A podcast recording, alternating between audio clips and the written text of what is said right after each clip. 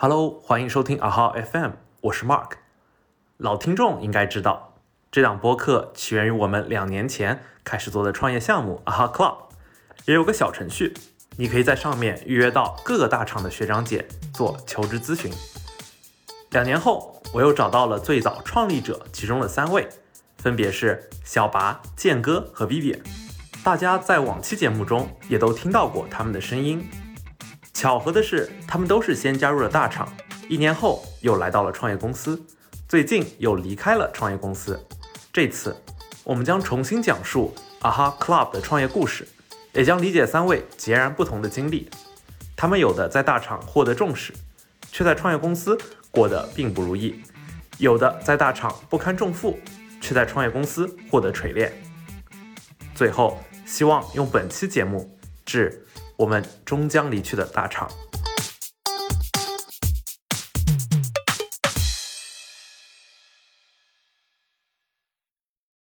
是事情是这样子的，就是其实我们三个人，嗯，都是在二零二零年的时候校招进入大厂，然后有的是做产品经理，有的是做运营，然后所以我们是二零一九年的时候参加秋招的。然后呢，我自己是在一九年下半年秋招，然后拿到 offer。其实当时呢就觉得。有很大一个痛点，就是说我们想在面一家公司的时候，我们想了解那家公司的业务，但是找不到这样的人。然后网上看的一些资料呢，其实都比较浅。所以我们很多人在做的一个事情，就是在像像腾讯、字节还有呃阿里的各个群里面去找人去聊，去更加去了解这个业务，去寻求一些面经。嗯嗯。对，所以所以这个过程是我们之前有做过的。所以我们当时就觉得缺少这样一个产品，所以在我自己后来又回美国读书了。然后在呃读书期间，后来也一直在想，要不要把这事情给做出来。所以呢，呃，因为疫情，我提前回国了，三月份就回国了。然后四月份的时候，就叫集了当时一起秋招的一些战友，然后我们一起去尝试去做这样一个事情。对，所以我一开始就是拉上我们这另外这三个人，我们一起搞了一个社群，然后那时候开始做公众号。那当时呢，就讲第一期的时候，我们也认识很多那种呃。腾讯的产培嘛，然后就拉上大家一起搞了一场，呃，五六六个人的一个产培群面嘛。然后当时做的还挺有影响力的，所以通过这个事情，然后呢，呃，认识了，就就把他这个牌子可能就打出去了。然后呢，在这个过程当中也认识到一些其他的人。后面呢，就认识了 Viv，认识了剑哥。嗯嗯嗯，就 Viv 当时是怎么被他说服进去的？我和小白应该是那个。腾讯产培的时，就是面试的时候，然后加了微信，还是说那个时候就是聊过？然后我不太记得小白第一次跟我聊啊哈的事情是什么样子了，但是我印象很深刻，就是最开始我是，嗯，没上传，就是呃，感觉整个做的这个事情，我觉得，呃，我倒不是说不认可这个价值，就是就我觉得我做不了。但是小八当时有聊一些具体的事情的时候，我觉得，嗯，具体的事情是能够去做的。然后正好那段时间也很空，然后就被说服了。哎，这边也 Q 一下剑哥，对，剑哥之前做也是做过相关的创业是吗？就我之前呢，也是做了一个面向校招求职的一个产品，叫之前公社，然后呃也做了有将近两年时间吧，做了一些用户。然后，嗯，所以说，但是那个产品做的不是很成功，就虽然说用户量还比较多，但是一直没有盈利。所以说，当时小白找到我说想做一个，呃，也是同样面向校招求职的产品。其实我当时是怀疑的，因为我已经做过一个类似产品了，所以说我觉得这个方向可能可能不是那么的好做。嗯嗯，那你觉得为什么不好做呢？不好做的原因，当时我们总结的是有几个点，一个是呃，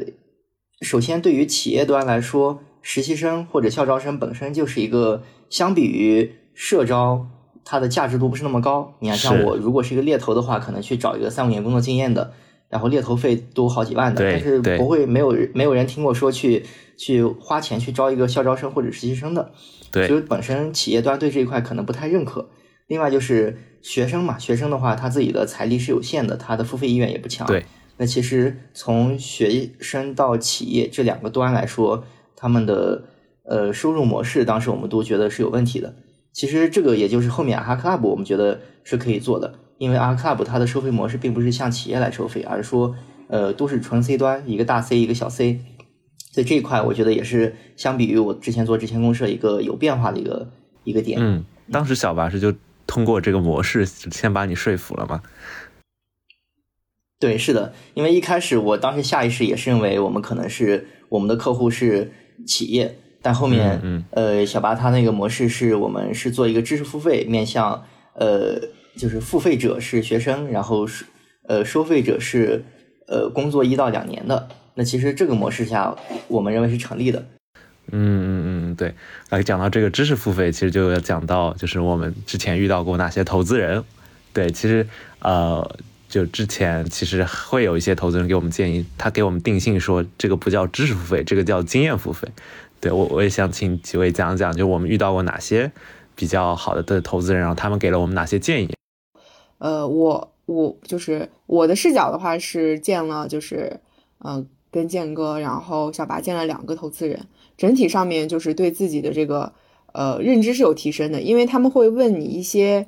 呃，从盈利的角度，从更大的角度去问，比如你们的这个呃市场规模是多大，怎么预测，以及你们未来呃半年、一年的这个战略是什么？你们如果拿到钱之后会怎么去打市场，然后能做到多大的市占市占率？就这些问题迫使我们去停下来，因为创业在这个整个的这个过程中，其实我们需要去把这个项目运作起来，是需要去做很多很具体、很落地的事情的时候，呃，很落地的事的。但是在见投资人的时候，你需要去，呃，拎起来去想那些顶层设计的事情。所以在这方面，呃，投资人也是很不吝啬的，就是给我们分享了一些相关的，他觉得可能相似的这个案例，给我们，呃，可能一些经验吧。那在这种情况下，就我们就是见这两场两个投资人的时候，见完也聊了一下，就是我们三个人也聊了一下，就关于整个这个啊哈的一个呃定义，就是。包括就是定义到就是觉得是经验付费，那怎么样去回应它这个市场的这个是这个规模？然后整个就是聊聊完之后，也进行了就是几次这种战略的这种会议吧。其实也也挺纠结的，就是怎么做，呃，怎么样能够突破做更大天花板的事情，还是说就局限于做这种小而美的产品？什么叫小而美的产品？对，小而美的产品的话，它可能呃，因为我们其实也算是平台。但是你像美团这种超级大 app 的话，它其实是解决的是人的这种衣食住行。从数据上来说，你比如它的这个用户体量、它的这个收益规模，这些其实是一个就是互联网流就是大流量大平台的一个一个样子。那小而美是什么呢？小而美可能就是我们就聚焦的解决一类目标呃用户，在这一类目标用户中做到一定的这种市占率，定位非常清晰。对应的就是可能我们的这个流量不大，对应的可能就是我们的这个收益规模可能也是呃有限的，比如是百万级的，可能这这这就是一个小而美的，可能让嗯我们几个人能够在这个未来的这个时间内能够发展的还算比较舒适，但是挑战性会小一点。呃，另一个认知就是我们有在在思考这个产品的这个价值的时候，除了商业价值，还看到一些。呃，社会价值就是比如高校其实没有在很好的完成学生社会化的这个过程，那学生的这种就业其实是缺乏一个职业教育的。呃，那经验其实能构成职业教育里面的一个很小的杠杆。再包括就是我们会发现我们的一些就是付费用户，他其实是来自于中部地区的，也渐渐的看到这种不同城市，然后或者说不同地区这种呃职业教育的不平等、不公等性。就这一些认识使我们在想，要不要做一个带有这种呃教育属性的，也是有投资人去提建议说，要不要找一些这种教育系统内的人，然后做一些这种背书，比如学校的团委啊什么的。嗯嗯嗯嗯。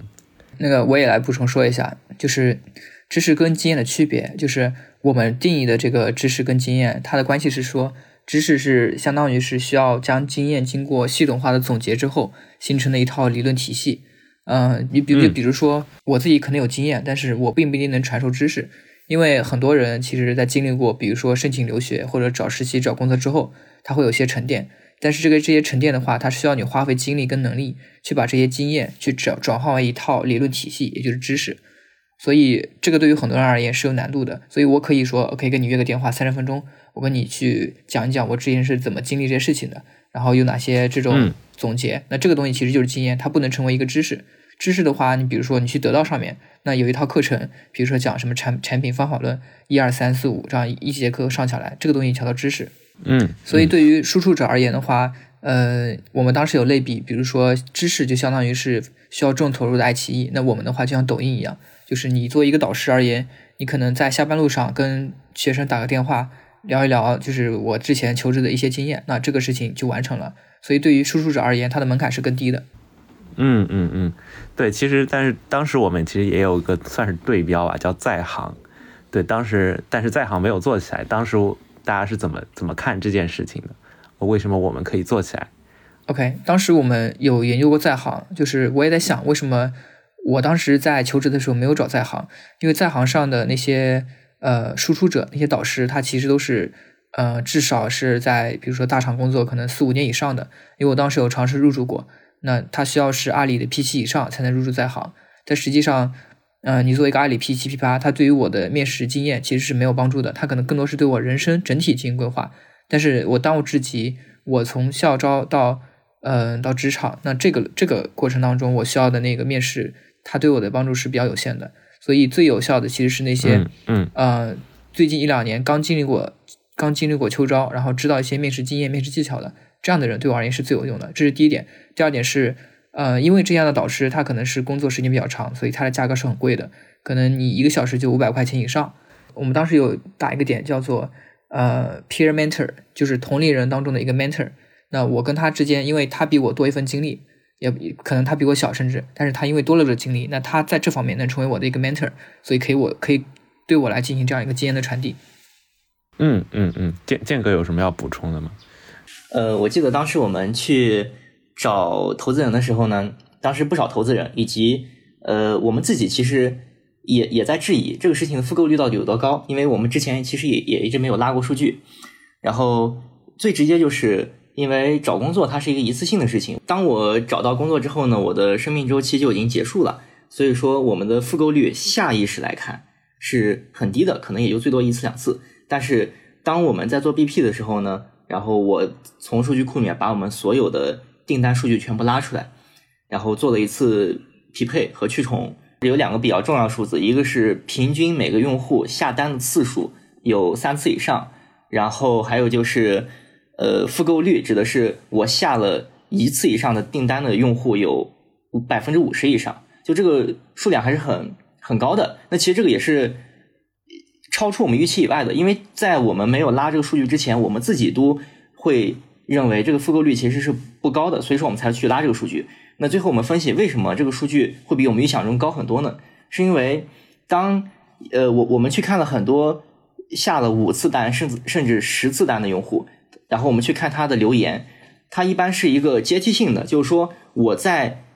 我在学校中，我这个时候我不知道我要去做什么，我不知道我要去嗯。从事哪个行业，于是我下一个单，我可能最终和一个老师聊天，我确定了我要做互联网，那于是接下来我再去，我又不知道我到底怎么样才能进到互联网，我可能再去找一个老师再下一个单。好，那我知道我怎么样去找进互联网了，那我又不知道我简历该怎么去写了，我找了找一个老师再下一个单，我简历写好了，这个时候我又不知道该投哪个学公司了，我再下一个单，我投了一个公司之后，我又不知道这个公司该怎么怎么去面试，就等等，它里面会有很多对很多我们看似好像是有且只有一个生命周期节点，就是去面试，但实际上我从想去面试，最终到面试完，它中间会有好多个阶段，它每个阶段这个学生他可能都会去下一个单，那这是一个很典型的场景，也就是说他的这个生命周期比我们想象中要长很多。另外一个就是我们有学生他一次性在一天内下了十几个订单，他分别下给了不同行业、不同公司的老师。我们问他说：“你为什么要这么做？”他说：“是他现在很迷茫，他不知道自己要做哪个行业，也不知道要去哪家公司。于是他索性把所有行业的所有的公司都下一遍，他挨个去找老师聊。那其实这个就是一个可以，我所以说，这样呢，就是我们有一类情况是我们的用户生命周期其实并没有那么短，另外一种情况就是用户他即使生命周期短的话，但他在这一个点，他的订单量其实是很多的，因为他要去做很多的这个答疑的过程啊，大概这样一个结果。对对对，呃，其实为什么说这个复购率这件事儿，我也补充一下，就是如果我们一个用户他只下单一次的话，其实对整个商业模式也不是很健康。对，其实很多呃求职类或者之前类会遇到的问题，就是你是一波又一波，你需要不断的去拉新的用户进来。然后一届一届的去教育，如果但是如果它生命周期比较长的话，能够多次付费的话，这其实就是能够解决这样一个问题啊。而且这种越长的话，它的口碑传播是比较明显的。就可能我做一个学长学姐，我进入职场之后我还在用这个东西，然后呢，他有学弟学妹找到他，然后他就会跟他推荐这个东西。就我们有听过一些人就是这么来的。对对对，就是有一些学生他又会变成一个新的导师啊，再去教其其他的人。对，但是其实这也有个问题，就是哦，也是我们后来发现吧，算是就是是否有那么多人真的愿意自己去主动的去找导师？对我理解，这算是一个问题。对，这个就是我们后面复盘的时候，我们对用户做个定位，我们发现其实我们阿哈小程序上的用户是求职领域当中的中上层用户。中为什为什么是中上层？其实最顶尖的用户，嗯，他自己就认识很多人，然后呢，面试也不愁。所以呢，他如果有需求，他自己通过朋友圈、朋友这边找人就解决了，或者说他自己能力很强，他自己一个人搞就能搞定。那那偏偏偏下层的一些用户呢，他们其实都不知道自己要做什么，然后呢也不会去主动寻求帮助。所以呢，他们如果说要有需求的话，他们更多是想通过嗯中介，就是买那种成千上万的那种一套服务的，就是填鸭式的去给他灌输这种呃求职的这种这种培训。所以，我们我们我面向的这些用户群其实是相对来说比较窄，它是面向于中上层那种有一定的自主性，然后呢想知道知道自己要做什么，并且愿意主动去呃寻求解法，然后差一点点就差一点点，然后就能就是拿到 offer 的这种人群。嗯嗯嗯，对，其实我们一开始我记得 BP 里面可能写服务每年服务可以一千万这个大学生，但其实这个规模可能会小很多，嗯。这也是一个天花板的一个小问题啊。对，然后我我回到刚刚你问 V 的 V 回答那个问题，就是投资人进来之后，我们嗯，concern 的点是什么？其实就是一个我们的天花板，因为我们自己是从我们自己是从产品出身的嘛，然后也是呃第一条线就是切的互联网求职这条线，尤其是产品经理。那他这个人群其实是有限的，而且之前建哥做直接公社也做过调研，差不多互联网求职者人群大概在二十万左右。所以呢，我们其实后面很快从，呃，产品线，然后拓展到像数分、快销、咨询、金融，后面甚至留学线，嗯，所以，呃，一开始跟投资人聊的时候呢，他们比较质疑的点就是你这个天花板到底有多大？因为你面向的是学生群体嘛，对。然后我们当时也跟他讲，我们先从哪儿再来，再怎么纵向，怎么横向，再讲这个事情。嗯，那从现在来看的话，我们这个事情它它的需求是有的，因为它其实一直在运转嘛。我们后面没有做什么推广，然后也不断有用户要来用，但是呢，它一直就是一个，呃，比如说它的它的日活可能就就在几百 DAU 这样一个情况。对，所以所以它其实它其实它一个很大的一个点就是说，我们至少我们还没有破圈，没有让更多人知道这个产品。是，哎，但是当时有考虑过直接拒掉大厂 offer 来来这个继续把这个啊哈做大吗？这个事情当时我们几个人应该都考虑过。呃，最后没有决定这个没有决定的一个点是说，我们之前其实一直在做尝试。我们最大的问题其实就是在运营这方面，就是如何能够以更低的成本获得用户，并且用户进来之后呢，他付的费能够呃能够盈利，就是把这个成本打掉，嗯成对把这个 ROI 给打正。我们一直想找这样一个途径，所以我们之前有尝试过，比如说获就获客这方面，比如说。嗯，因为我们的转化率不错嘛，所以问题那就是我们的这个这个到底触达用户有多少用户能够能够进来？嗯，那我们当时有尝试过，比如说公众号有做比较硬核的知识分享啊，有做一些软一些人物传记的一些软文，有做漫画，有做播客，有做视频号，我们都尝试过，包括我们去蹭一些热度，做一些话题的一些文章，什么比如说月饼啊那些文章，但我们最终发现，我们尝试过很多东西，其实最终。没有一篇公众号的阅读量是超是过万的，以及呃没有找到一个说可以规模化、可以不断去规模化复制的这种营销的触达用户的这样一个路径。所以如果说我们全我们拿到钱了，然后我们出来做，我们到底把这钱投到哪儿？那按如果说按照我们之前的这些经验的话，我们投到任何一条线上面，我们投入的钱跟通过这个投入获得的用户以及最后带来收益是没有这个高的，所以我们当时就相当相当于我们在兼职的状态下，并没有找到这样一个成功的解法，没有找到这样一个杠杆，所以我们出来之后是不知道该怎么做的。嗯嗯嗯嗯嗯，所以就是最后你个人就没有决定就直接做啊哈。对，所以就先在阿里继续待着，然后就等等待等待阿哈到一个什么样一个节点，以及等我们自己真正找到这样一个解法。对，但是我我知道，就是你可能在入职的前几个月还是在盯着这块的事情，对吧？是的，是的，我七月份入职的，其实本来我可以更早入职，然后也推迟到七月份，然后直到应该是到十月底，我在百阿百年阿里培训。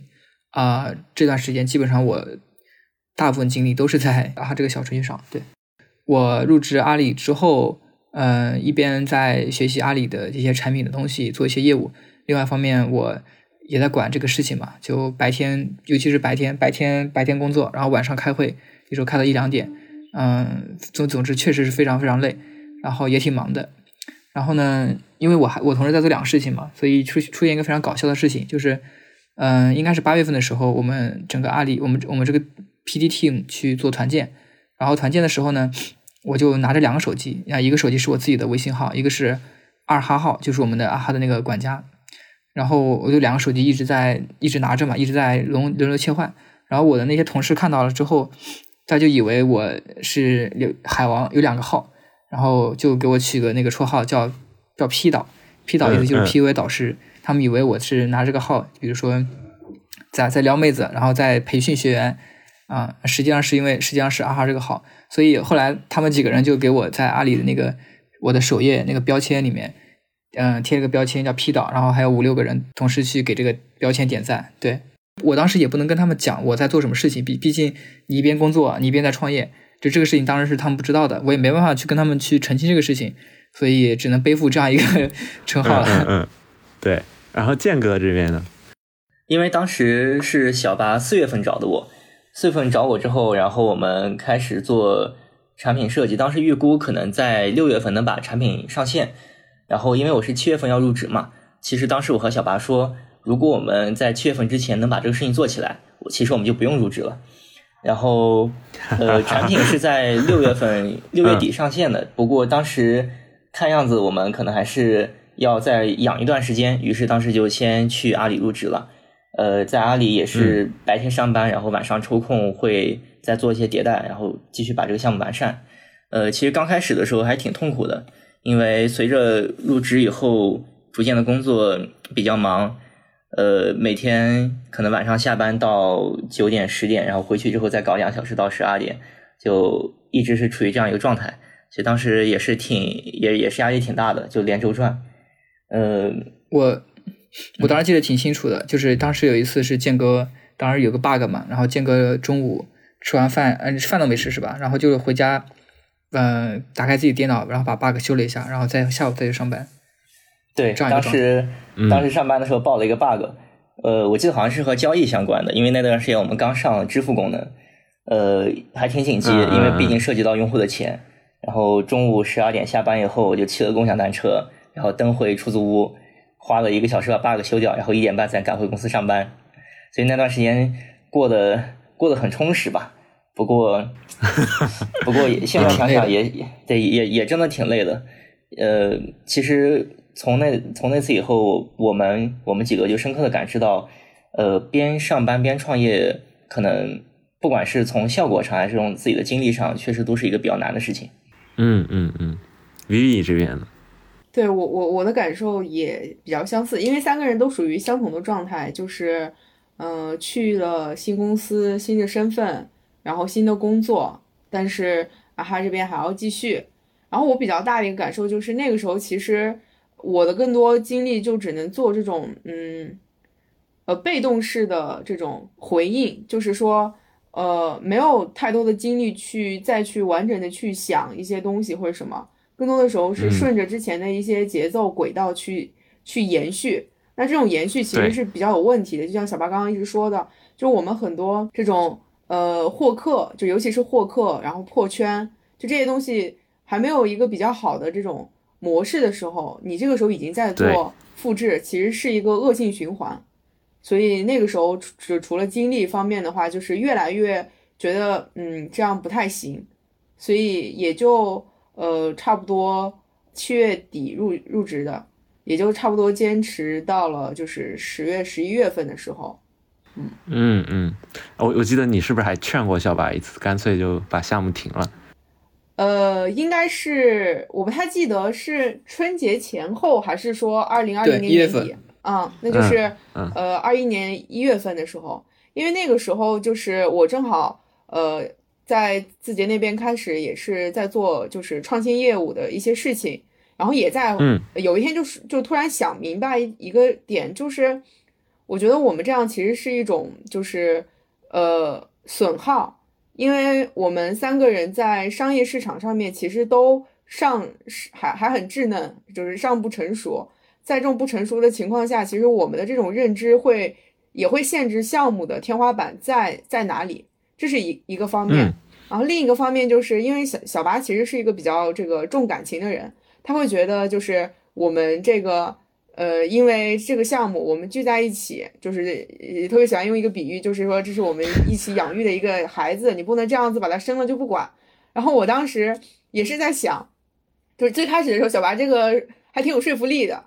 我在想哇，那我是不是太没有道德感了？就诸如此类的。但是后来我我我我在想，我又想明白，我说就是我们因为就是啊哈聚在一起，其实啊哈它是一个没有生命的物体，就像水杯一样，它其实是一个符号。真正重要的是我们一起认识了，然后因为啊哈，然后做了一些很纯粹的事情。其实重点是我们就是啊哈的这个大家庭，而不是说啊哈的这个项目。那在这种时候，你如果说停下来，把就是为什么要放弃，跟大家去讲一讲，其实也是在珍视大家的精力和时间，因为大家也在上面一直这个延续着，所以大概是用这样的一个逻辑，也在劝小八就是停下来，我们先就是各自先呃成长成长，再成熟成熟，然后再谈后续的这个机会，大概是这样的一个内容吧，故事。嗯嗯嗯，小巴当时是什么感觉？嗯，薇薇说的挺有道理的，但是呢，但我我的视角可能就是说，毕竟从零到一带大家把这事情做起来了，然后说停掉这个事情结束，嗯，是一件想想还挺挺挺凄惨的一件事情，确实挺舍不得大家。就是我们之前有挺多非常好的一些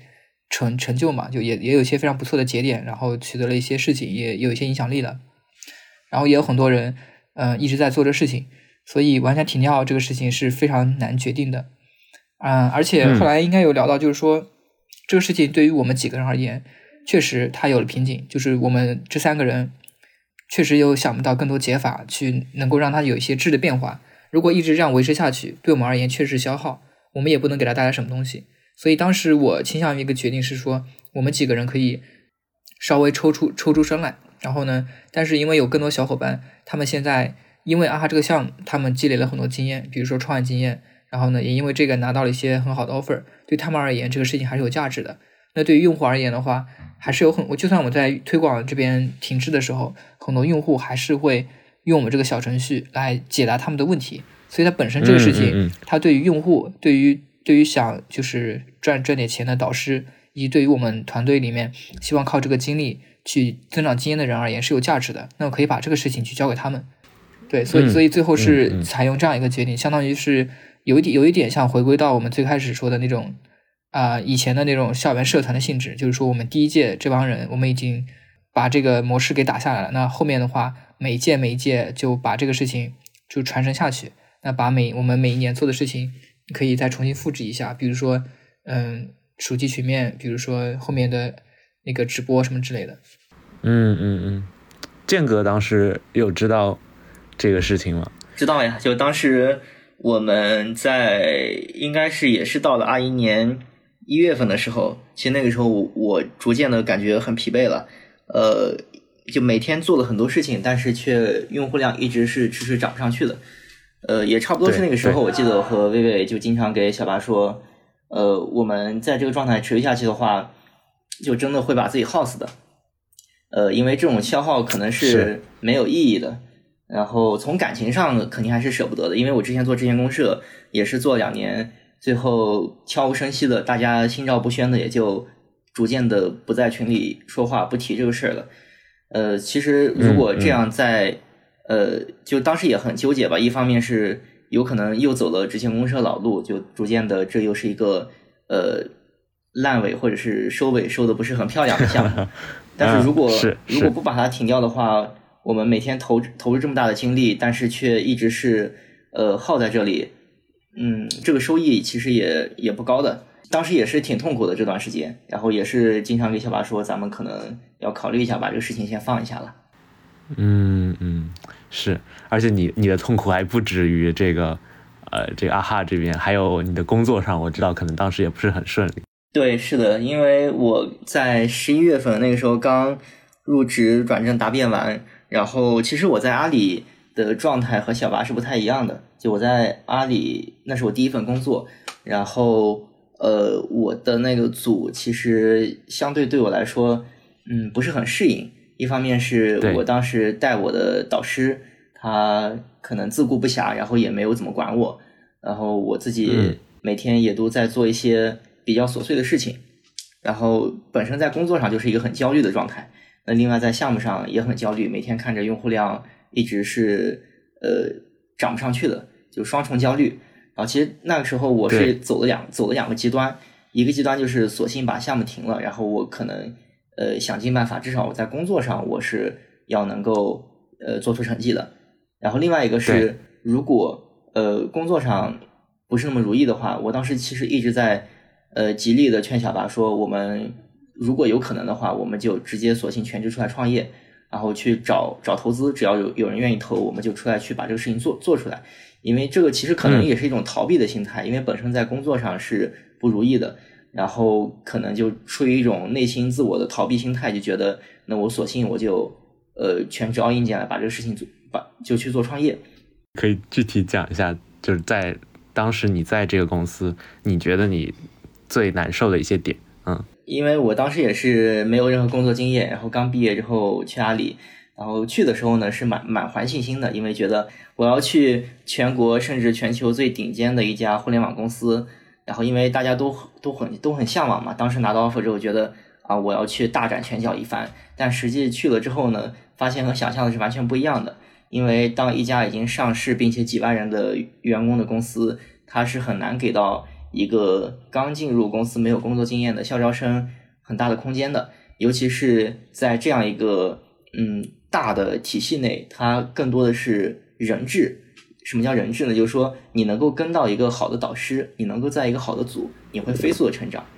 然后它其实更多的取决于呃你所在的组和导师能够给你给到多大的空间。嗯，就因为我以前一直是抱着人定胜天的态度，就说尽尽管环境。呃，不好，但是我只要我努力，我就能改变这个环境。但实质上，当你到了一个十万人的呃机器里面，然后是是很难有，就会有这种深深的无力感。然后这个是对，这个是我当时的一种一种状态。然后我印象很深啊，就这边打一个岔，就印象很深。当时我刚去公司，我们开第一次周会，然后那是我第一次见到所有的同事。我们当时大家围成一个圈，然后每个人自我介绍。因为我新来的嘛，我就呃姿态很低，我就说呃我是新入职的，然后校招生，那也希望多向大家学习，如果有什么能够帮到大家的，也随时可以呃召唤我。对对。因为我觉得很正常嘛，就是大去了之后多学习，然后尽管是一些呃打杂的活，但只要能做的话，还是能学到东西的。不过呃等到周会结束之后，大家逐鱼贯而出走出会议室，然后我的导师。他突然转过身，就指着我对我说：“呃，陈建，你给我记住，呃，我是你的师兄，你所有的工作呢，只能由我来给你安排，和其他人没有任何关系。你听明白了吗？”啊，他就非常严肃的黑着脸对我说。当时那个时候，我就一下子打破了我对于互联网公司的开放、自由、创新的这种 状态的感觉。嗯，然后，嗯，逐渐的后面我就成了他的。一段时间的小跟班吧，但是其实也没学到什么东西。呃，那段时间过得还是挺痛苦的。你说三个月都没写过 P R D？对，是的，就作为一个产品经理，呃，虽然说写 PRD 并不是什么特别专业的技能，不过它是一个本应该去做的工作岗位的职责。但是我当时入职之后三个月都没有给我给任何一个产品模块上去做，也没有写过 PRD，这个对我来说是一个比较大的一个打击，就会觉得呃自己在第一份工作就没有能够很好的去去去做一些事情。其实当时自信心也是受了很大的这个 挫折的。然后小拔就是完全不一样的一个状态，在这段第一段工作的时候。呃，我去阿里还是跟建跟建哥截然截然相反，就我在阿里还是挺顺的。就我当时选择，我当时也拿了好多 offer 嘛，包括阿里、字节、红杉学者，还有一些创业公司。那我最后选择阿里，也是因为，呃，我之前应该是在寒假的时候，我还特意去河马实习了一个月，然后我感受了一下整个团队的一个氛围。所以我在很明确知道这个团队不错的时候，那我就在校招之后，呃，我就在就是毕业之后就加入了阿里。然后呢，团队对我其实非常重视，呃，我直接是负责整个交易的逆向，就整个要交易有三个 PD，我是一个正向，一个逆向，还有我们的老板，那我负责整个逆向，他是之前阿里一个 PC 的活，然后我做了很多，就是从零到一做了很多，呃，非常独立的，而且挺大的一个项目，呃，其中一个项目还是就是一共会带二十个研发，花了三百个人是做了一个产品，直接去就是汇报给这个这个 CTO 的，就我整个盒马的 CTO，就是嗯。就这个这个这个事情还做的挺大的，然后嗯，所以呃，怎么说就是人人很好，然后做的事情也比较独立，然后我的业务方也挺靠谱，所以我没有感受到任何的，基本上没有人没有一些不好的情况出现，对，然后也在一年之后就是拿到了一个明日之星的一个评级，就这个这个评级可能就是比高签还要再高一级，可能很多人都没有听说过，也是很少给出来的一个评级。哎，V V B 这边呢？呃，我就是，呃，在第一份工作的话，其实因为学生时代是一个，就是看了很多那种形而上的书，所以我觉得最大的一个就是这个成长，可能是习得了这种工作中，呃，或者说互联网的这种话语体系，然后让大家可以听懂，呃，我的比如述职报告啊，或者是什么。然后再加上，因为那个时候是管培生，要就是轮了大概七到八个岗，也做了不下就是五次这个述职报告，所以说也是倒逼自己去想很多业务的这个非常具体的事情，以及非常这种抽象的这种商业逻辑，所以说很好的培养了我的商业感觉吧。但是，呃，我我还是那种比较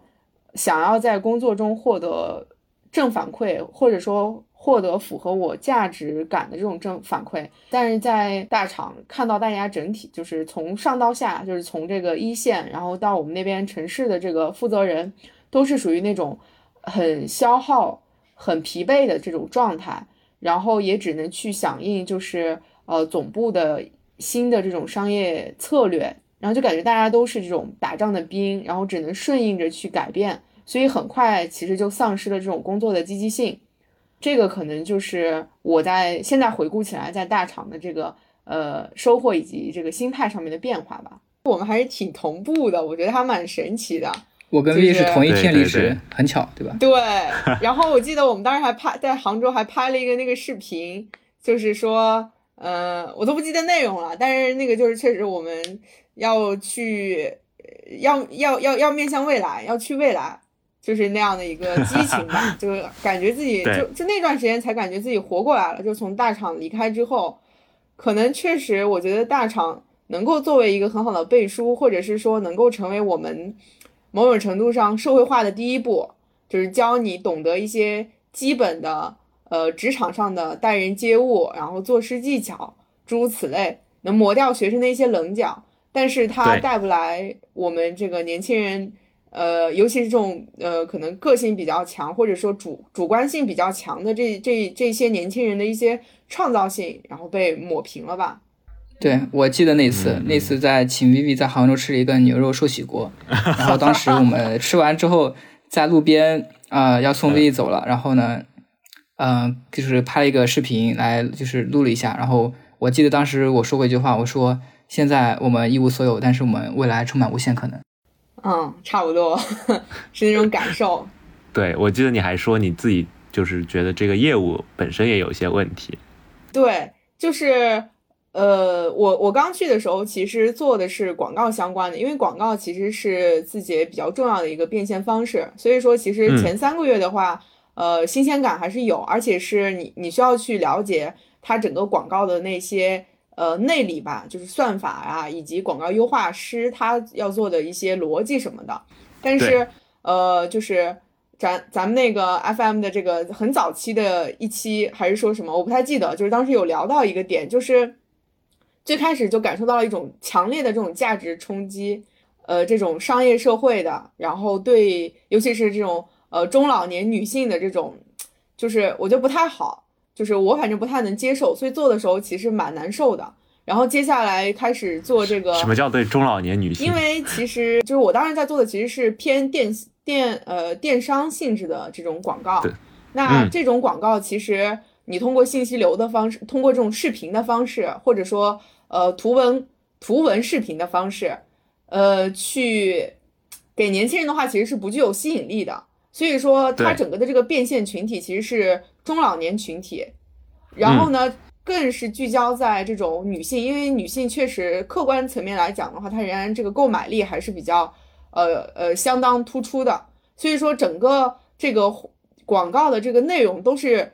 呃，要么就是迎合，要么就是把这种消费变成一种你要去追求更好的生活，或者说你这个夫妻呃矛盾啊，或者是这样类似一些冲突，所以我觉得是不道德的。但是呢，它确实可行，就是做出来数据好看，所以那个时候其实是非常痛苦的，就觉得我无法直视这种事情，然后在后面就又做这个呃创创新业务，创新业务的话，其实两个方面吧，一个方面就是本质上其实是这个美团模式的一种复制，只是说我们复制过来之后，我们的这个呃内容的。呃，形式发生了变化，从这种图文到了这种视频，嗯，对这块我很难去认可。就我我不认可的一个点就是，我我还是想要去面向一些新的事物，而不是说一些太过于成熟的事物。你为了去呃要数字增长，去复制其他的这种大厂已经做的非常呃成熟的事情，这是第一点。那第二点就是从视频，我们后面又过渡到了直播。然后也做了几个月的这种直播的这种导演策划，然后整个的这个直播的这种现场，就是我觉得现在回忆起来仍然是一种呃精神的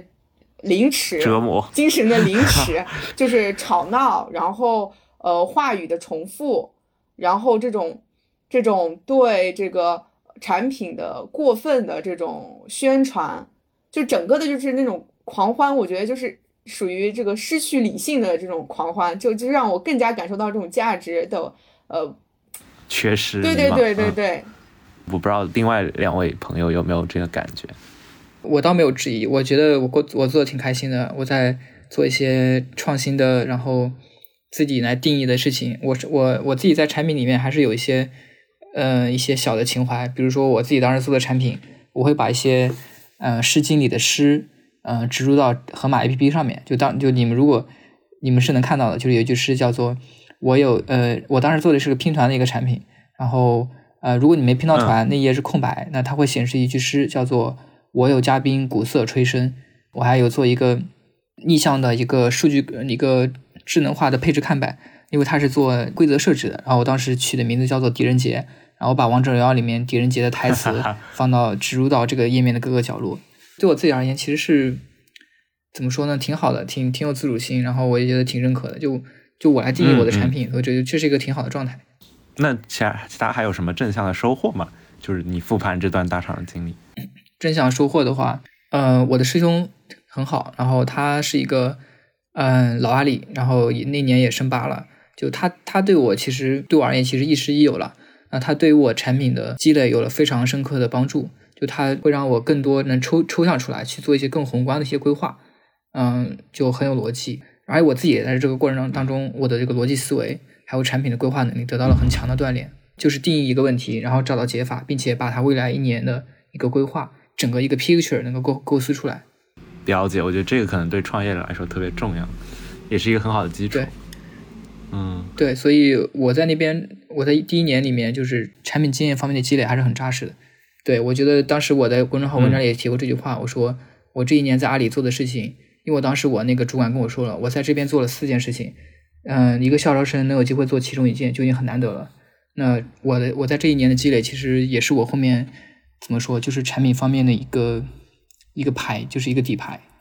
嗯嗯，而建哥这边呢，就是你复盘这段大厂的经历，你有什么感受？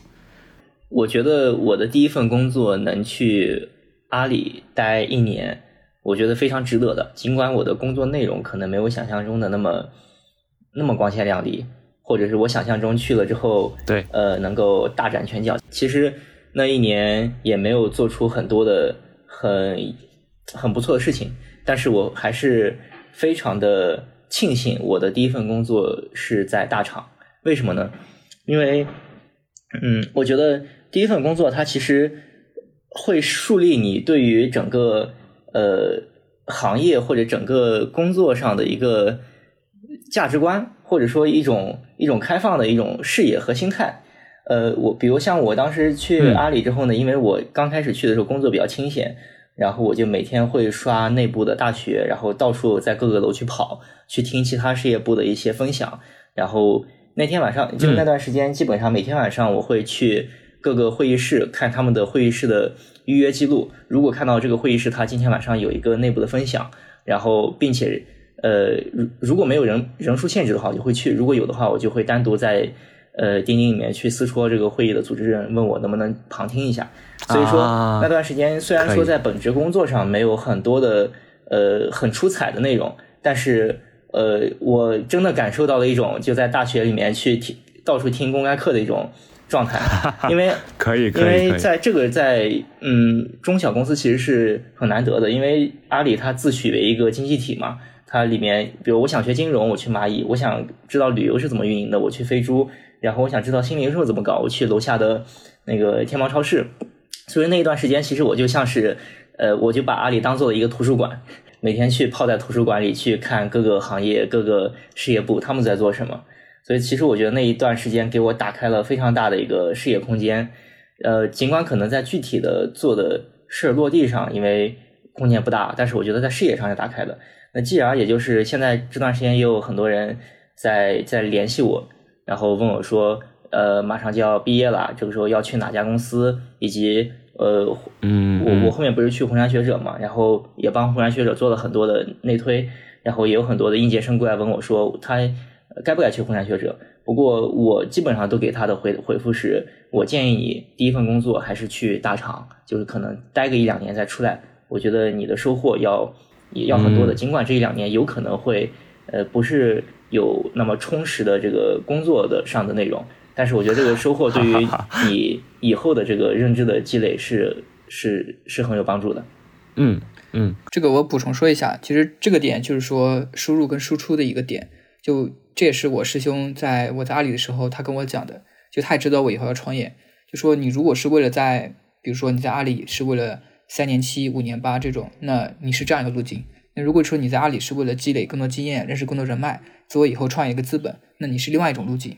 这也是这个就代表着你在工作期间，你到底是更多的是做输出，去给自己树立更好的呃一个影响力，然后拿到更好的绩效，还是输入？你像建哥这种，他他他被动的，就是工作上可能没有特别好的一些项目，那他自己就多输入。那给自己去成长，所以这个在大厂其实是一个有很好的这样的一个环境。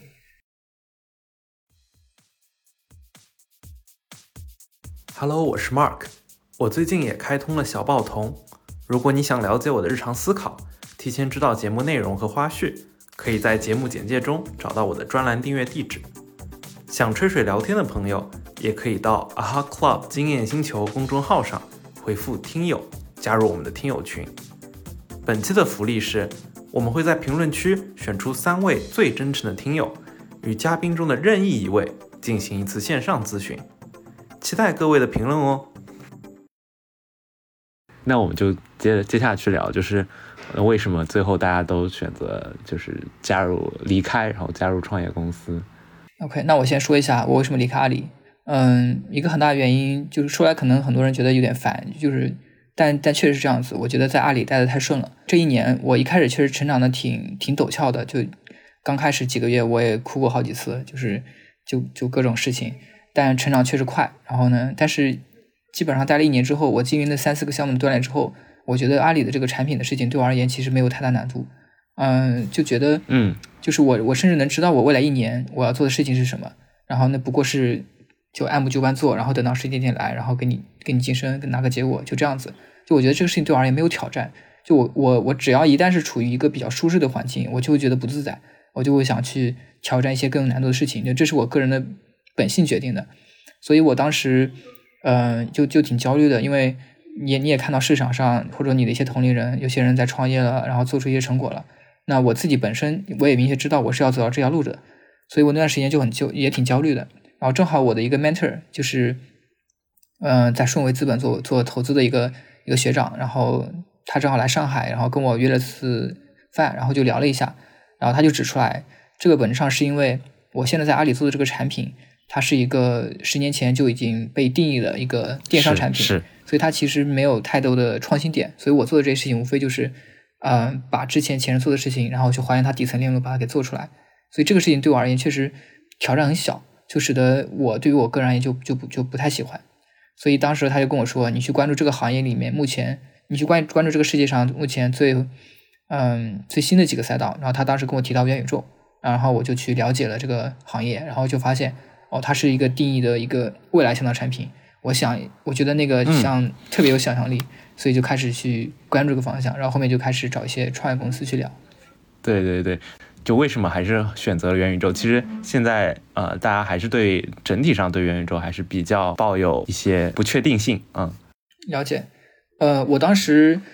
呃，他跟我说了之后，我当时已经明确了，就是我确实应该离开阿里了。就我既然以后想创业，我没必要说非要说在阿里混个七或者八个 title 再出来，其实没有必要。对，因为你说实话，你除了有 title 之外，那你的成长到底是怎么样？那我自己其实看一下。我的几个同事，他们状态其实我也知道，OK，那其实，嗯，这两年时间就是对我而言性价比不高，嗯，我没没没必要去等等这个头衔过来，所以当时我就看各种创业机会，嗯，我也没有去主动找，就很快就有很多机会，有有很多朋友给我推荐各种机会，然后都面了，基本上也都拿到了。当时有拿到做消费的，然后做元宇宙的，然后做直接做区块链的，还有做社交的，我当时都聊了一些。那最后为什么选择元宇宙呢？还是因为。我还是去去想做一个非常有挑战的事情，非常有想象力的事情。就我当时的认知，对元宇宙的认知很呃很浅，但是呢，它非常的非常非常美好。它就是在我印象里，它就是一个类似于《头号玩家》或者《失控玩家》里描述的那种世界。那我觉得这个事情非常的有意思，非常有挑战。那我觉得呃可以，那既然有家公司是朝这个方向做的，那我就去挑战这个。所以我想去定一个未来的产品，有难度的。有挑战的东西，所以我当时就选了元宇宙这个方向，对，这是最主要的一个原因。了解。然后当时其实也有一些消费的创业机会，嗯，我某种程度上我对于消费也是有一些小的情怀的，做出一些好的东西获得用户的认可。但是当时我记得有有很多人跟我提过提过这个点，他就说你做消费品的话，你世界上多你这个品牌少你这个品牌有什么影响呢？所以我当时想啊，也是啊。因为，因为你想，我如果说从我当时的认知啊，我我从阿里离开创业公司，我觉得我就要在这家创业公司可能待个四五年。那我我的二十五到三十岁之间，这非常最能打的这几年，在一家公司，我我真的就认定，我觉得我我可能不会换方，不会换换方向了。所以这个决定还挺重要的。所以我当时一想，嗯，消费品确实它的空间比较没有那么有想象力。OK，那我就去做一个未来十年或者二十年一个。可能才能定义好清楚的一个长期的一个东西吧。OK，那我当时就选择元宇宙了。然后也也想听一下建哥这个去红山学者的故事。就我去红山学者，感觉像是一个顺理成章的事儿，因为本身也是一直想创业嘛。但是来了大厂之后，发现自己呃在大厂是不太适应的，或者说呃如果持续做下去的话，也就是可能就往六升往七升，然后再熬个五年八年，没准能去个八。这都说不准的事儿，就这个路径，我觉得比较比较痛苦，而且比较难熬。然后刚好，嗯，因为小拔他是拿到了上一届红杉学者的 offer，然后我们当时阿 club 还有一位呃小伙伴，然后他是拿到了上也是拿到上一届，并且他入职了。小八当时是没有入职嘛？对。然后当时他们俩呃给我说，觉得红杉学者非常适合我，因为红杉学者也是有一句呃 slogan 吸引我了嘛，就是不设限，就那个陡峭成长不设限，我觉得还是很值得去的。然后当时就报名了。呃，其实一开始还是挺虚的，因为他那个录取率比较低。然后也可能是因为我们做阿 club 以及包括其他创业项目，红杉学者他比较喜欢爱折腾的人，然后就面试 面试也比较顺利，最后就进入红杉学者了。呃，其实红杉学者是真的给我给到了一种完全的不设限和陡峭成长的状态。呃，当时去了之后呢，现在是案例实践。对，然后去了之后，呃，是先做我们集团的 CPU。CPU 助理，然后做一段时间之后，又又做董事长的这个产品助理，然后后面去了，嗯，给他们做产品规划，然后在呃一个他们的事业部，然后从零到一的去负责了一个产品的业务线，然后而且呃也也给了一个很不错的一个 title。说出来有点 有点不好意思，然后给了一个我是否我的德能够配这个位啊？就我现在其实也不太不太敢呃确定，因为毕竟我当时升的可能有点快了，然后给到一个产品总监，然后负责一整条业务线，然后整个项目组有二十多个人，呃，不过我当时给我的感觉是很有挑战，然后也做的也做的比较舒服，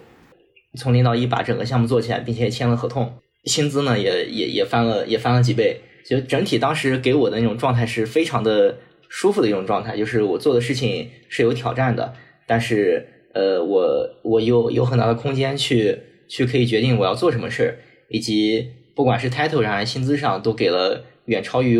我预期的一个一个数字，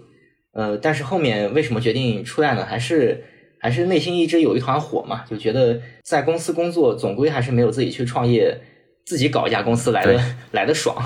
然后另外就是我自我评估了一下，也有很多人说，哎，陈建，你这个时候你走了之后你很亏的，因为你的事业才刚到上升期，然后你现在还没有把这个位置坐稳，你的业务呢也刚才签了签了几家合同，然后后面还有很多的事情要做，你现在走了，嗯，相当于是你把这个好不容易你打的基础让给了别人。那我当时想之后，我觉得没关系，我我是这样说的，就。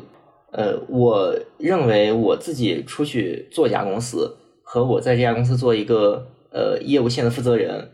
嗯，可能我付出的精力差不多的。但是我如果做这家公司做失败了，大不了我再回去上班呗。但是如果我一直在这家公司做做一个业务线负责人，那其实呃创业的这段经历我是根本就接触不到的。就我觉得这对我的人生来说是一个遗憾。我不过就是损失了。我给我自己给了两年的时间嘛，我不过就是损失了两年的一个在企业里面去成长的机会。但是我觉得在社会上去成长，它的它是一个更大的一个，就企业里面可能是一个鱼鱼池，但是我现在可能想去大海里面去游一游。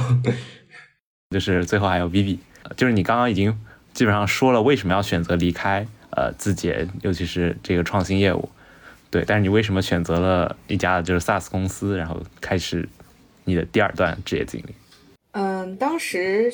就是也是在离职之后，就是复盘，然后包括和大家去聊的过程中，我觉得这个个人价值的认同感其实是一个我职业选择中非常重要的。就如果说说不通的话，呃，会让我比较痛苦或者是矛盾吧，这是一方面。然后另一方面就是。我当时离职的时候，觉得我再也不会回大厂。一个原因是，呃，就是整个大厂对这个个体的这种异化，或者是怎么样吧。然后另一个方面就是，我觉得大厂在做的事情太成熟了，它其实已经覆盖了这个呃市场中至少百分之五十，其实主要的东西都做出来了，大家也看到了。它剩下其实做的已经不再是创新了，而是说持续提高它的这个市占率。那我觉得这种业务的话，其实。对年轻人来说，他的视域是打不开的。就是像刚刚这个小白有提到的，就是不过是对别人或者说对已经成熟的事情的一次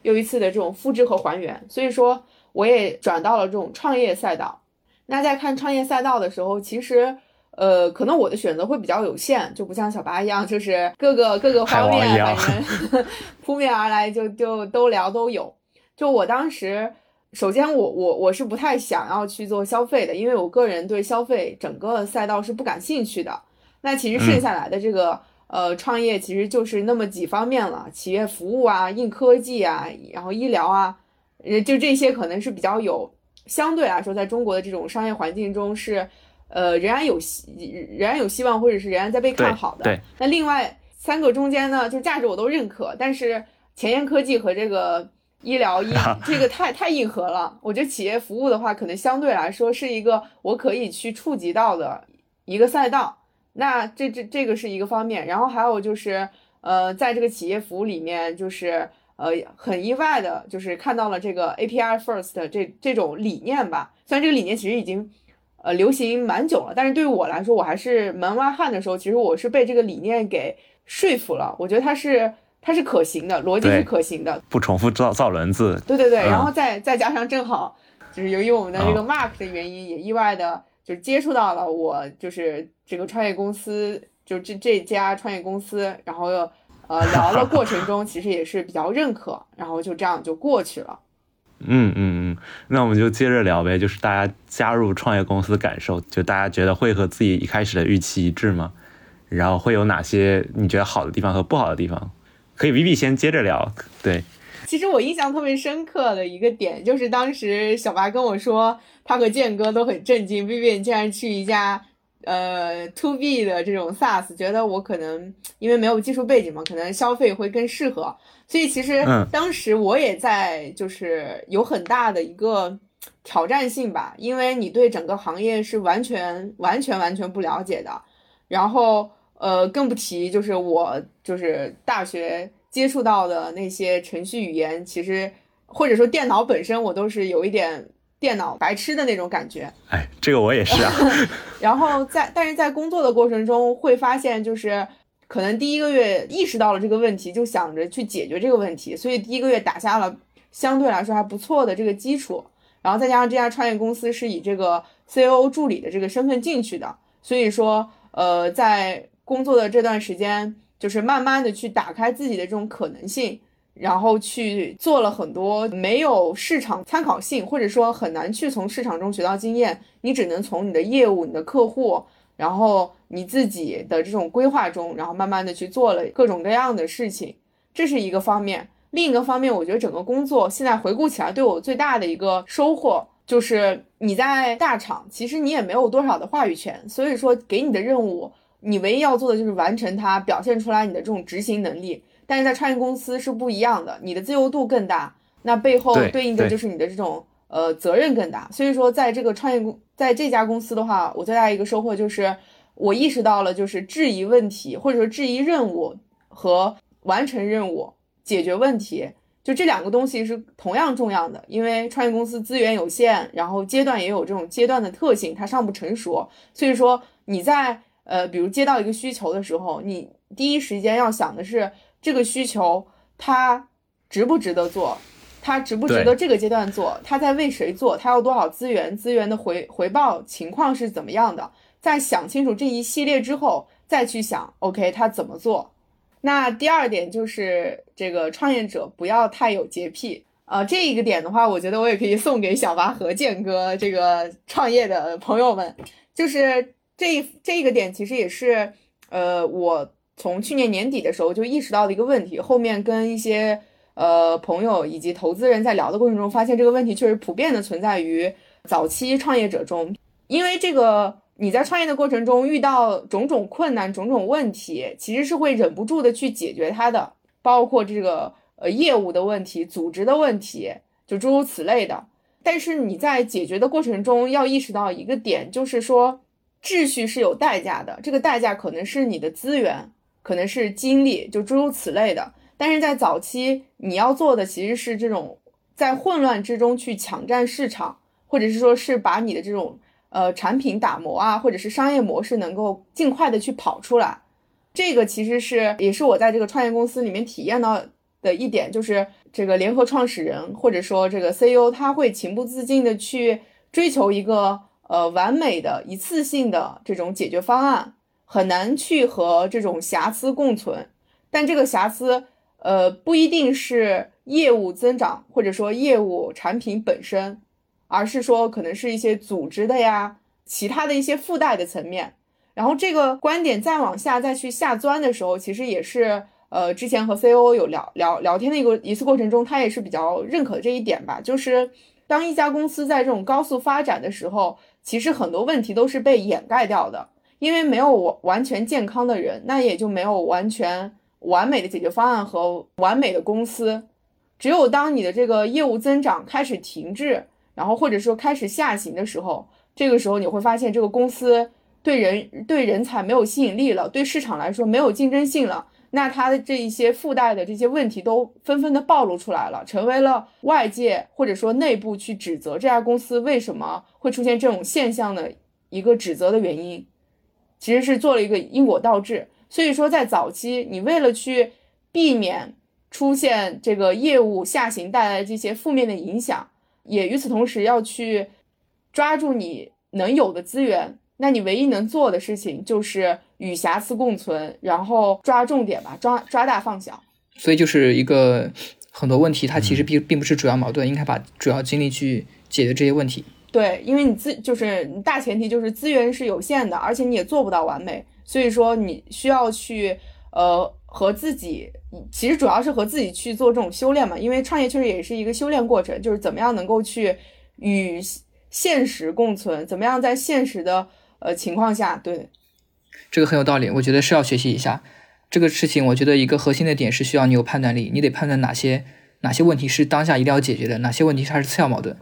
我觉得得有这样一个判断力，因为有有些问题它可能当下不解决，它并不是瑕疵，它就是一个关键的一个点。对，所以说你像在做判断的时候，你的你的背后肯定是有标准的，你你需要去明确死守你的标准。那我觉得早期创业可能标准就是。比如产品打磨是第一阶段，你的产品得呃可行，然后产品之后可能是你的商业模式，那商业模式之后可能是你的业务增长，这三个可能能贯穿你的这个早期和中期很重要的一个标准。那这三个事情其实如果说能做到这种非常高于市场水平或者说拔尖的这种状态的话，其实很多这种附带的矛盾是可以呃被。你可以说被掩盖，或者说大家对你这种覆盖的，就是附带的问题的容忍度会更大。VV 毕竟是 VV，YYDS。可以可以可以，小白也来聊聊吧，就是在元宇宙创业公司，你自己的真实的感受是什么样？嗯，我原先去这家公司啊，我其实咨询过很多人，因为毕竟那个时候看，就我现在看，可能的时候就觉得太纠结了。其实我那时候问了很多人，就我把我能问到的前辈。包括之前真格的啊，就是各种人我都问过了，然后最后决定啊去了，而且在去之前我还挺焦虑的，我总觉得啊我这么在家里这么舒服的我就走了，我是不是真的是在自己在作死什么之类的？OK，那我其实最终吸引我去的第一个，它是一家元宇宙公司，是一个面向未来的东西啊，这是第一个事情。然后第二个事情是我去的话是直接跟 CEO 汇报，那我会有更大的一个自主性去做一些事情。但是呢，我去了之后，嗯，其实这两点都。并不是我想的那样子，这也是我后来有个很大的感悟，就是你很多时候你去精准计算一个事情，你发现这个事情其实没有必要，因为你根本算不清楚，因为变量太多了。对。那我去了之后，其实就发现，呃，我后来真正了解元宇宙之后，发现其实这家公司做的事情它并不是元宇宙。嗯，甚至说 Roblox 对吧？他招股书里说出了创呃说出了这个就是提到了提到了 Metaverse，但实际上 Roblox 也不是元宇宙，就它并不是，我觉得它并没有真正最最底层的创新。那真正的元宇宙是什么呢？是我我觉得我现在正在做的区块链这些事情。那这里面你要基于区块链才能构建出真正的元宇宙出来。那这是我一个认知的改变，这这是第一点。然后第二点的话，就是我去了之后也没有一个非常大的呃自主性吧，就是就是怎么说呢？就是我其实原先想的时候，我是去啊去跟这个创始团队去做他们的战友的。但实际上我去了之后，嗯，也就是一个打工人，所以并没有去。真正是有非常大的自主性，去有一些话语权之类的，所以这个事情对于我原先的这个创业这种激情想法，其实其实有有很大影响。嗯嗯。呃，还有一个是还有一个点就是整个团队的执行力是相对来说可能要稍微弱一点，就是迭代节奏比较慢这样子，所以也就就怎么说呢？就是我去这家公司，我并没有感受到创业的感觉。嗯嗯嗯，对，所以我想其实想到呃，一个是你刚刚说的那个决策好像。其实所有东西都是不可能完全计算。这个我不知道其他的同学也有没有这个感受，就是其实无论是求职或者我们选择公司，其实很难做到真的完全的，就是获得完全的这个认知。嗯，就是很多时候还是要和不确定性做一些共存，或者做一些容忍。对，就是我我觉得这方面我我可能会想呃想的比较开。因为你面对的种种选项其实都是信息有限，所以说这个时候你越是精精巧的计算，可能你报的这种预期越大。所以可能我我可能是另一个极端，就可能和小八不太一样，就是我做选择的时候，其实呃会比较佛系。你像包括去这个呃 SaaS 公司，我觉得我内心的一个就是这个价价值或者说这个呃感觉是这样子，那我就做了这个选择，呃就去了。然后呢，我奉行的就是呃另一种补充的这种逻辑，就是说，当我做完选择之后，我要努力的把我这个选择给经营好。这个的话，我觉得就类似于像，呃，你像建哥去了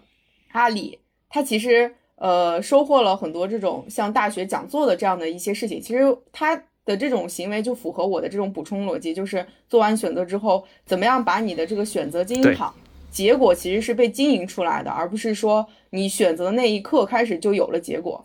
对，没错，这个这个事情也是我现在感悟特别深的。其实这个事情乔布斯之前说过嘛，说 You cannot connect the dots forward, only backward。就你做了这个选择之后，你去让这个选择变得正确，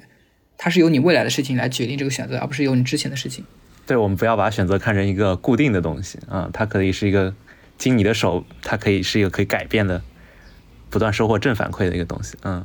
我这段时间也有很多人又到求职季了，然后不断的在联系我，然后问一些决策到底该去哪家公司，到底该选哪个行业。其实这个和我们一开始的状态也很像，就很多很多人，其实包括一开始我自己也是一样的，会把每一个选择当成一个下棋，就会觉得我只要这一步棋下错了，我就满盘皆输。就是说我我所以说他会下棋下的非常小心翼翼，我要确保。这一步下过去，首先我这一步棋我要是对的，其次呢，我这一步棋背后我还要想到第三步、第五步棋要怎么走。其实下棋最讲究的是什么？下一步看十步，对吧？但其实呃，很多人也会把自己的人生比作一比作一场下棋，但是我觉得这个可能是不太合适的，因为如果你去精妙的计划你的人生，去计计划好你这一步踏出去，后面十步该怎么踏，呃。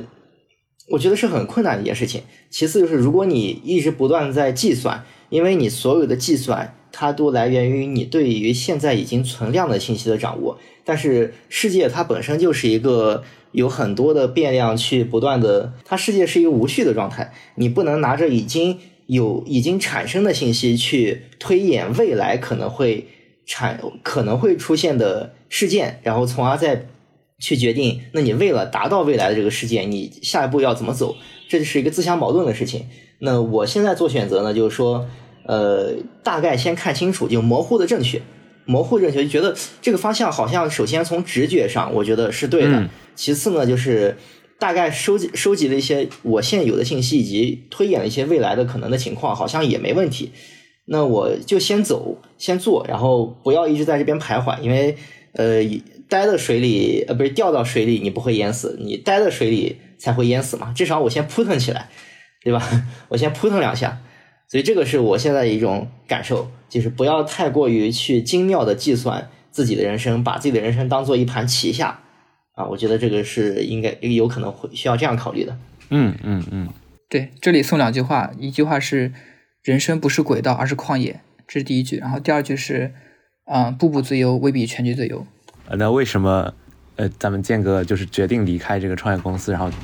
选择就是真的进行创业嗯，因为我一开始我去红杉学者呢，当时红杉学者这个项目不断的在给我们呃暗示或者灌输，呃是创业者的一个舞台，就说如果你想创业，或呃你就来红杉学者。但实质上，呃去了之后呢，我们内部的一个感受是，他。呃，是在创业公司工作，他并不是让你去创业，这个性质上还是不同的。呃，对，所以说虽然说我在去的那家公司，我得到了很多的成长，然后我也特别特别的感激当时面试我进去的呃领导，然后他也特别的关照我，给了我很真的很多的资源和舞台。但是我觉得还是不一样的，就是说在创业公司工作和自己去创业，它完全是两个性质。那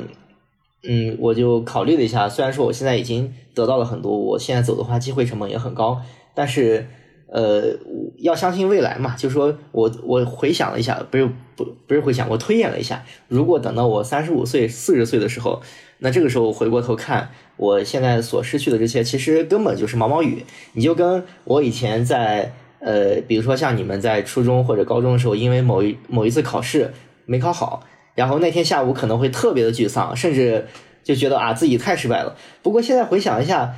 假想一下，你高三的一次月考考的不好，你现在回过头看，对你的人生没有任何影响呀。这个或者说那个时候觉得天塌下来了，现在觉得很 就完全无所谓。对，所以说那现在我觉得这个选择做出去了啊，我失去了好多呀，我失去了呃资源，我失去了薪资，我失去了 title。那等到我真正到了三十五岁，我还会在意这些吗？就可能也就不在意了。我可能更在意的是，我三十五岁那一天有没有？我可能会懊悔。对，我放着一个创业机会没有去，但是我可能并不会懊悔，我失去了一些薪资或者是 title。其实我们三个人还挺同步的，就是我们我们其实没有商量在之前，比如说我跟 Vivi 间隔，我们第一份工作都是在大厂待了一年，然后不约而同的去了一家创业公司，然后现在我们三个人又不约而同的离开了。啊，当然，我们离开了之后，可能去的地方不一样。我之前离开我上一家创业公，我我那家创业元宇宙创业公司之后，我实际上是选择加入一家纯区块链公司，因为我之前在那家公司，我了解到真正的元宇宙它需要基于区块链来做。那我在研究了区块链半年之后，啊，我终于看到一家不错的公司，然后机会挺合适的，然后我就去加入了。那加入之后大概有两三周，那我又全职出来了。那这个这个东西也是不可控的。嗯，因为我之前也拉上建哥、文浩、阿瑞还有环宇，因为我们都在上海嘛，就拉大家去呃跟大家讲一讲我自己看到的元宇宙或者说区块链这边的机会，给大家讲一些比如说挖矿的一些底层逻辑什么的，然后大家都挺感兴趣的。那后面我们就想，哎，要不我们自己先做做看看能不能，比如说发一套 NFT 出来。那结果做着做着，我发现，哎，这么这里面机会挺大的，而且我们能搞定。那后面我们就开始。呃，做项目，然后做项目的时候，后面也是因为这种机缘巧合，那那就开始写 BP 了，然后就就见投资人，结果很快，也是一也是什么，也是冥冥之中，就那什么叫念念不忘必有回响吧。这正好也是我们之前阿哈 club 的时候见过一个投资人，然后呢那段时间也在跟我跟我接触，然后我们就聊了一下，然后也在开始写 BB 之后十天之后就拿到了融资。对，然后呢拿到融资，我记得那我记得非常非常深深刻，就是。那天早上大概四四点多钟的时候，我 BB 刚改完，然后呢，早上十点多钟，我跟建哥两个人去他们办公室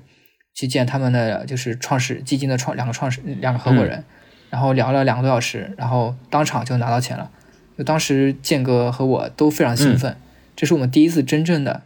开始全职创业，拿到钱开始全职创业，就这这种东西还是不一样的。就而且我对我自己而言，就。就这几个人之前跟着我做哈克 club 也做了两年，啊，那都算是兼职在搞搞一些小的事情嘛。那现在终于有一个创业机会摆在面前，对吧？有有有了非常多的钱，那我们团队有也有，然后这个行业有大家有认可，那有这样一个机会摆在面前，我我就不会去，就我没有任何选择，我必须要去跟大家一起来创业。这个事情我要 Q 一下建哥，之前有说过一句话，因为之前有有别人邀请建哥去创业嘛，也是做区块链创业，当时建哥说。啊，我跟别人做一个十亿美金的公司，和我们几个人一起做一个一亿美金公司，他会毫不犹豫的选择后者。那这个事情对我而言是一样的，就是就我待的那家区块链公司也挺不错的，就创始人很厉害，团队很强，做的事情也靠谱。但是呢，我们，但是因为我我我跟这几个人之间存在更深的羁绊，以及我们自己是作为创始团队来做这个事情，这种意义是绝对不一样的。所以，我想都不用想，对我们当天下午就直接跟老板提了离职。所以我们现在就相当于已经是，呃，进入创业状态已经快快一个月了，对。呃，我说这句话，因为怎么说呢？就是我觉得，呃，我们在一起这两年多了，就是人主要的就是靠谱嘛，就至少我们几个都会觉得对方是很靠谱的人，很信得过的，大家一起背靠背去做事情。但如果跟着别人去做的话呢，最主要的就是没有经历过这么一长一段时间的磨合。他可能会遇到一些困难或者挫折，呃，就就就很容易散，对，这是一个点。另外就是，呃，我我一直抱有的理念呢，就是呃实用主义。就小八也也清楚，就像呃，就刚才说到的，假设是做一家十亿美金公司和一亿美金公司，反正甭管几亿，甭管几亿美金嘛，都是花不掉的钱。那既然花不掉了，干嘛不和自己呃已经很熟悉的关系很好的人去做呢？嗯，反正反正只要能做成了，就就就都可以吧。其实我当时也挺感动的，因为小白当天也跟我聊了，因为确实你都是阿哈的人嘛，就是当时下午的时候就睡起来就跟我打电话说要不要来一起，我确实也心动了，但是 呃，我觉得就是今天这个主题，我从我的这个视角的话，可能一以贯之的就是一个价值吧，就是我觉得建哥和小八就是。很很认可这件事情，我觉得这这个很难得，就是能够继续的，然后也有个比较好的结，就是第一个结果，就是第一步的结果吧。然后对我的话，我那天的一个内心的一个动荡或者说挣扎点，就是在于，呃，这个问题它和我之间是否有呃关联，就这个很重要，因为我我也怕我做的很痛苦，然后做的表里不不如一这种吧。所以我我后面想了想，我觉得还是。不参与了一个重要的点就是，我从毕业之后开始，就是呃，无论是大厂还是创业公司，其实做的都是和这个呃 to B 的这种实业契合的。然后我觉得你在应届，就是刚踏入社会的时候遇到的一些问题，有可能也能成为你呃这个整个职业过程中需要去。解决或者说有这种解决欲望的一种问题，就就像我今天早上刚采访了一个人，那一个导演，他他的这种创作的母命题，我觉得可能这这个可能也是你像小拔的话，其实呃，我第一刚开始认识小拔的时候，他给我的一个感觉就是他很想做一个社交的产品，所以说在求职在那个秋招拿 offer 的时候就很纠结，就是这个，然后在创业的时候，就是在那个加入创业公司的时候也曾经纠结过，就我觉得可能社交是他的一个。呃，职业底色，然后建哥的话，就是他的整个的这个硕士专业可能也是相关的，就是我觉得他就是这个区块链技术也在建哥的这个身上发生了某种这个碰撞，但是我在这里是就是缺失的，所以说那天下午我想了想之后，我觉得可能我要去找到就是自己想要去回应的那个问题，或者说有这种解决欲望的这种问题，才能够去长期的发自内心的去。好奇，然后有这种激情去去做，对，嗯，然后，呃，这个是一个小故事，一个小插曲，跟大家聊一聊。呃，我未来的话，可能还是就是 VC 的赛道，就在考虑这方面会多一些。呃，两个点吧，一个点就是，呃，我自打进入这家 SaaS 公司之后，其实有关注到美国 SaaS 整个行业的一些发展。就是属于这种中美之间的这个市场差异，尤其是在回顾中国市场这边整个，比如实体经济的一个下行，然后 SaaS 整个市场还没有这个主要的一些业务、主要的一些赛道还没有一个比较说得过去，或者说符合这个时代的产品出现，这个使得我对 SaaS 行业未来其实是抱有中国的 SaaS 市场的未来是抱有一个正向的期待的，这是第一个点。第二个点就是。呃，我我自己的一些工作性格吧，就是我可能比较喜欢去涉猎呃新的事情，然后也想享受就是思考决策这种理性的一些过程，再加上比较喜欢呃交谈或者说追问，通过追问的这种方式来去把一个现实或者说把一个事实还原出来，然后再做判断的这样的过程，所以我觉得呃 VC。想就是 VC 可能能作为我的一种选项，我想去探索一下。因为当时在离职的时候，其实也有被问你你你想做什么，你你喜欢什么。我当时就说的是，嗯，其实我现在还不是很明确，呃，不是所有年轻人都一定会有一个答案，就是他想做什么。但是人生如果把人生当成一种排除法的话，那你当你知道你不喜欢做什么的时候，你要及时止损，在这个基础上，你要这个更。积极主动的去探索吧，整个探索的过程其实可能或者说或许比这个结果更重要。这个是对于未来职业的一个设想吧。然后我也是想休息一段时间，因为在这个创业公司整个节奏也也比较快，然后整个精精神世界也比较的这个空空虚。对，所以这段时间也是呃看了一些书，然后也攒了几个局，一个就是呃打个小广告，一个就是在那个呃小宇宙做了一个播客，是呃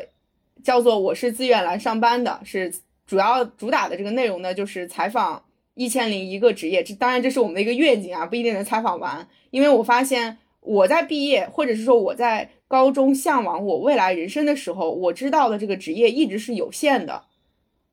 然后，但是我觉得人生的选择不不应该只是有限的选择，所以我想通过去探寻不同的职业，来看看他们的这个职业是什么样子。这是第一个点。第二个点就是我发现职业对人的这个身份认同和生活方式都是有很大的影响的。那我也想去从个个体，就是这种人物采访的方式来去看一下。他们的职业是怎么样影响他们的所思所想和感受的？因为我觉得这个世界还是由大量的普通人构成。那这些普通人他们平时的工作生活是什么样子的？这是第传的第一个局。然后传的第二个局就是说，呃，发现呃，因为今年整个状态比较好，所以说现在也看了二十多本书了，但是都是在孤独的读书，所以也也传了一个这种读书的这种分享小组吧，就是每个月跟大家一起去。呃，聊聊书，然后分享分享，大概就是这一个月的一个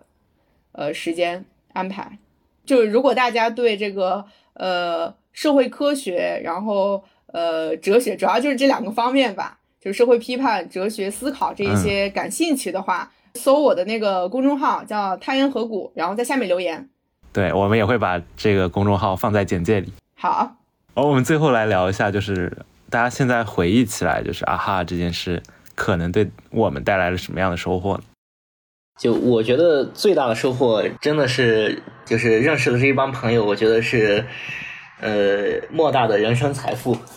其实啊哈 club 没赚到钱，自己还贴了不少钱，然后 然后贴然后投入了很多精力。但是你说这个项目亏吧？我觉得没有亏。就是与其相比赚到的那些钱来说，能认识一帮人，然后大家一起去做更多的事情。我觉得才是最重要的，所以说这个我觉得是最大的收获。然后另外还有一个点就是阿 club，我也呃，因为我是一个特别喜欢分享的人，我经常我的我我好为人师，我经常写写文章呀，或者是给别人呃讲点东西。所以说阿 club 它极大的满足了我去分享的这个呃虚荣心，就我我很喜欢别人来找我问几个问题，然后给他讲清楚，讲的豁然开朗。呃，我也在阿 club 上入驻了导师了，不过后面我下掉了。然后我在阿哈 club 上没有赚过一分钱，就是说所有在阿哈 club 找到我的人，我是全部免费给他们讲的，没有问他们收我们十呃十分钟多少钱这个费用。所以说，我觉得相比于我去收一点钱，我更愿意去分享，然后给别人讲清楚一样事情。那以及包括我现在在创业过程中呢，我也会不断的把我呃我们在做项目。中产生的一些问题，然后去写成文章，然后输出出去。也，我现在主业肯定是基于创业，但是我的副业呢，我希望能把自己打造成一个 KOL。所以我觉得最大的财富呢，就是收获了一帮可以一直往下再走。我觉得至少再走个五年、十年，我不知道等到我们四五十岁的时候大家都在哪。但我觉得至少做了一个一年的项目，能够收获未来五到十年的一起。一起同行的朋友还是非常值得的，这个 ROI 非常高呀，要花一年然后收获五到十年。嗯，我的话，我觉得可能跟呃建哥的感受会比较相似，呃，就是因为其实你会发现，当你回忆过去的时候，如果你是自己默默无闻，或者说自己做一些事情的时候，其实是没有记忆点的。但是阿哈能成为我几年的一个记忆点，所以说我觉得这个事情其实是一个非常难得的事情。就是他在我的这个生命体验中留下了一个很深刻的印象，然后我在之后的很多年回忆起来的时候，我仍然能回忆起来，当时呃大家的那些面孔，大家的那些呃行行为，以及一起做的这些事情，这这这是一个一个点。第二个点可能就是也是建哥聊的朋友吧，你就包包括你像呃我去年年底呃年呃去年暑假来了北京之后。其实北京对我来说是个陌生的城市，也没什么社交资源。然后来到这边之后，基本上见的新朋友全都是因为阿哈认识的。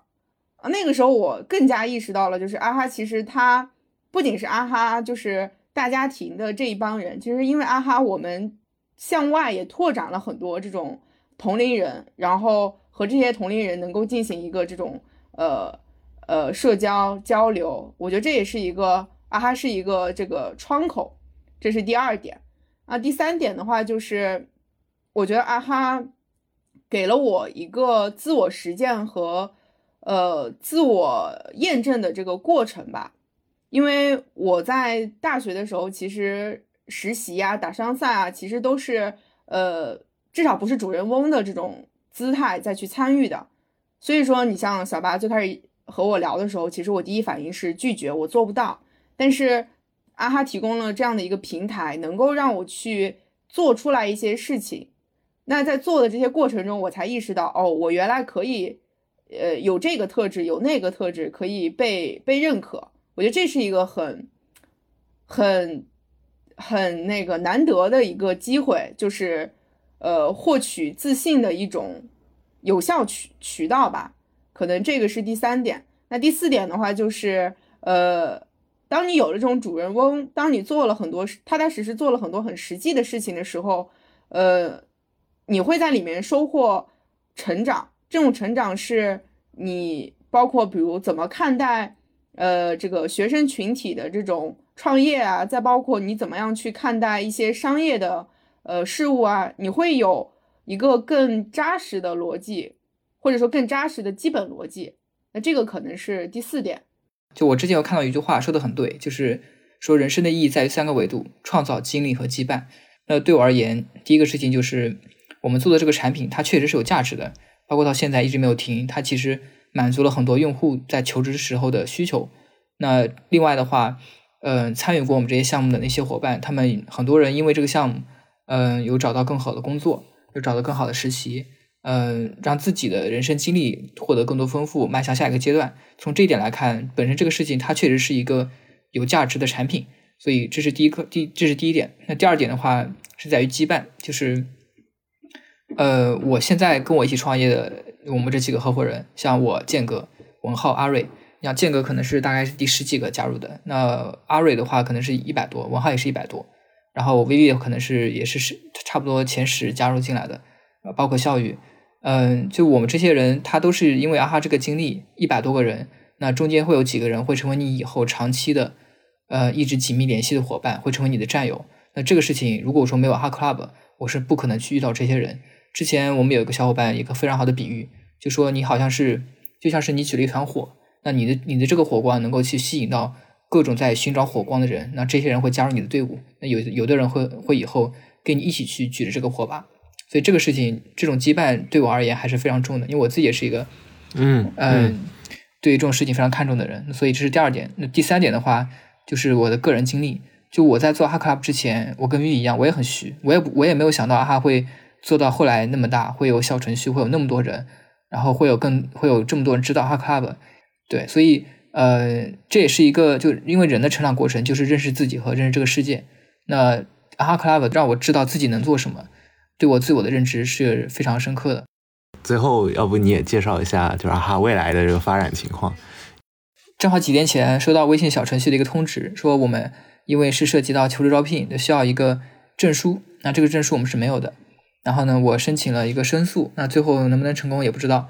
嗯，所以有可能他会面临下架，那也没有关系，就是这个时代结束了，另外一个时代开始了。就我我我们我跟建哥、文浩、阿瑞，我们现在四个人在创的这个项目，嗯，目前的名字也叫阿哈，嗯，之前从阿 club 变成阿 studio，那我们是想在 Web 三里面做一套，嗯，做一个什么东西呢？做一个。服务于啊，服务于整个 Web 三的各种项目方的一个平台。那具体的这个可能以后再说。嗯，但我们会觉得 Web 三里面机会非常多。然后呢，它不它不像以前移动互联网，可能说很卷，或者说比较比较红海。那现在在这里，我们自己亲身实践过，我们也找到了一些痛点。这是一个旷野，有呃未开垦的一个荒地。就我们在我们这样一个团队在这里面，呃，一定能寻找到我们能做的一个。有影响力的长期的事情，所以这就是我们新的阿哈在 Web 三里面开始的一个地方。对，因为我们这期名字叫“就我们终将离开大厂”，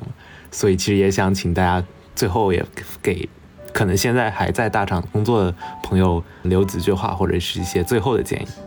OK，那我先说吧，就是我的建议就是勇敢一些，就是我们都很年轻，我们在这样一个时代，其实不管怎么样，我们也不会为吃穿这种东西会去发愁。我觉得我们就应该勇敢一些。就《大鱼海棠》里有一句话，就是“这短短一生，我们终将失去，不妨大胆一些。”啊，翻一座山，爱一个人，追一个梦。我就觉得，就勇敢，就不要那么多顾忌，就直接勇敢往前冲，追寻自己想要的东西。就我的想法，其实和小白也差不多，就是说人生不要患得患失，别把人生当做一盘棋来下，啊，这就嗯就可以了。我非常认可他们的，就是就前前不久，就是当时在北京吃饭的时候，也嗯是一桌大厂的人，基本上全是产品经理，我看大家状态挺差的。然后当时在走的时候，我就跟反正跟大家讲，我就说，就是你尽早看看清楚大厂对你的价值之后，你要其实你要做的就是一个选择，就是你选择一个呃这种比较内卷的，但是又比较确定性的这这种呃职业发展，还是说你找到了自己想要的，想要去试，或者是说你你渴望探索，就是这三个问题，你想清楚之后，其实你就能够去有一个答案。只是说现在为什么很多人不敢去这样做，不是因为没有答案，而是说呃就是没有勇气，因为没办法去承担勇气选择之后的这个后果或者是责任。其实不是没有选择，而是说不敢去承担。那怎么样能够去承担呢？参考就是建哥和小白的那两句话。可以可以，好呀好呀。那最后其实也是希望我们的这个听友也记住我们辛辛苦苦也是做了两年的这个小项目。对，好，最后就感谢大家吧啊。好，那谢谢我们的主持人 Mark。行，谢谢谢谢大家，谢谢阿哈 club 金眼星球，大家记住这个名字。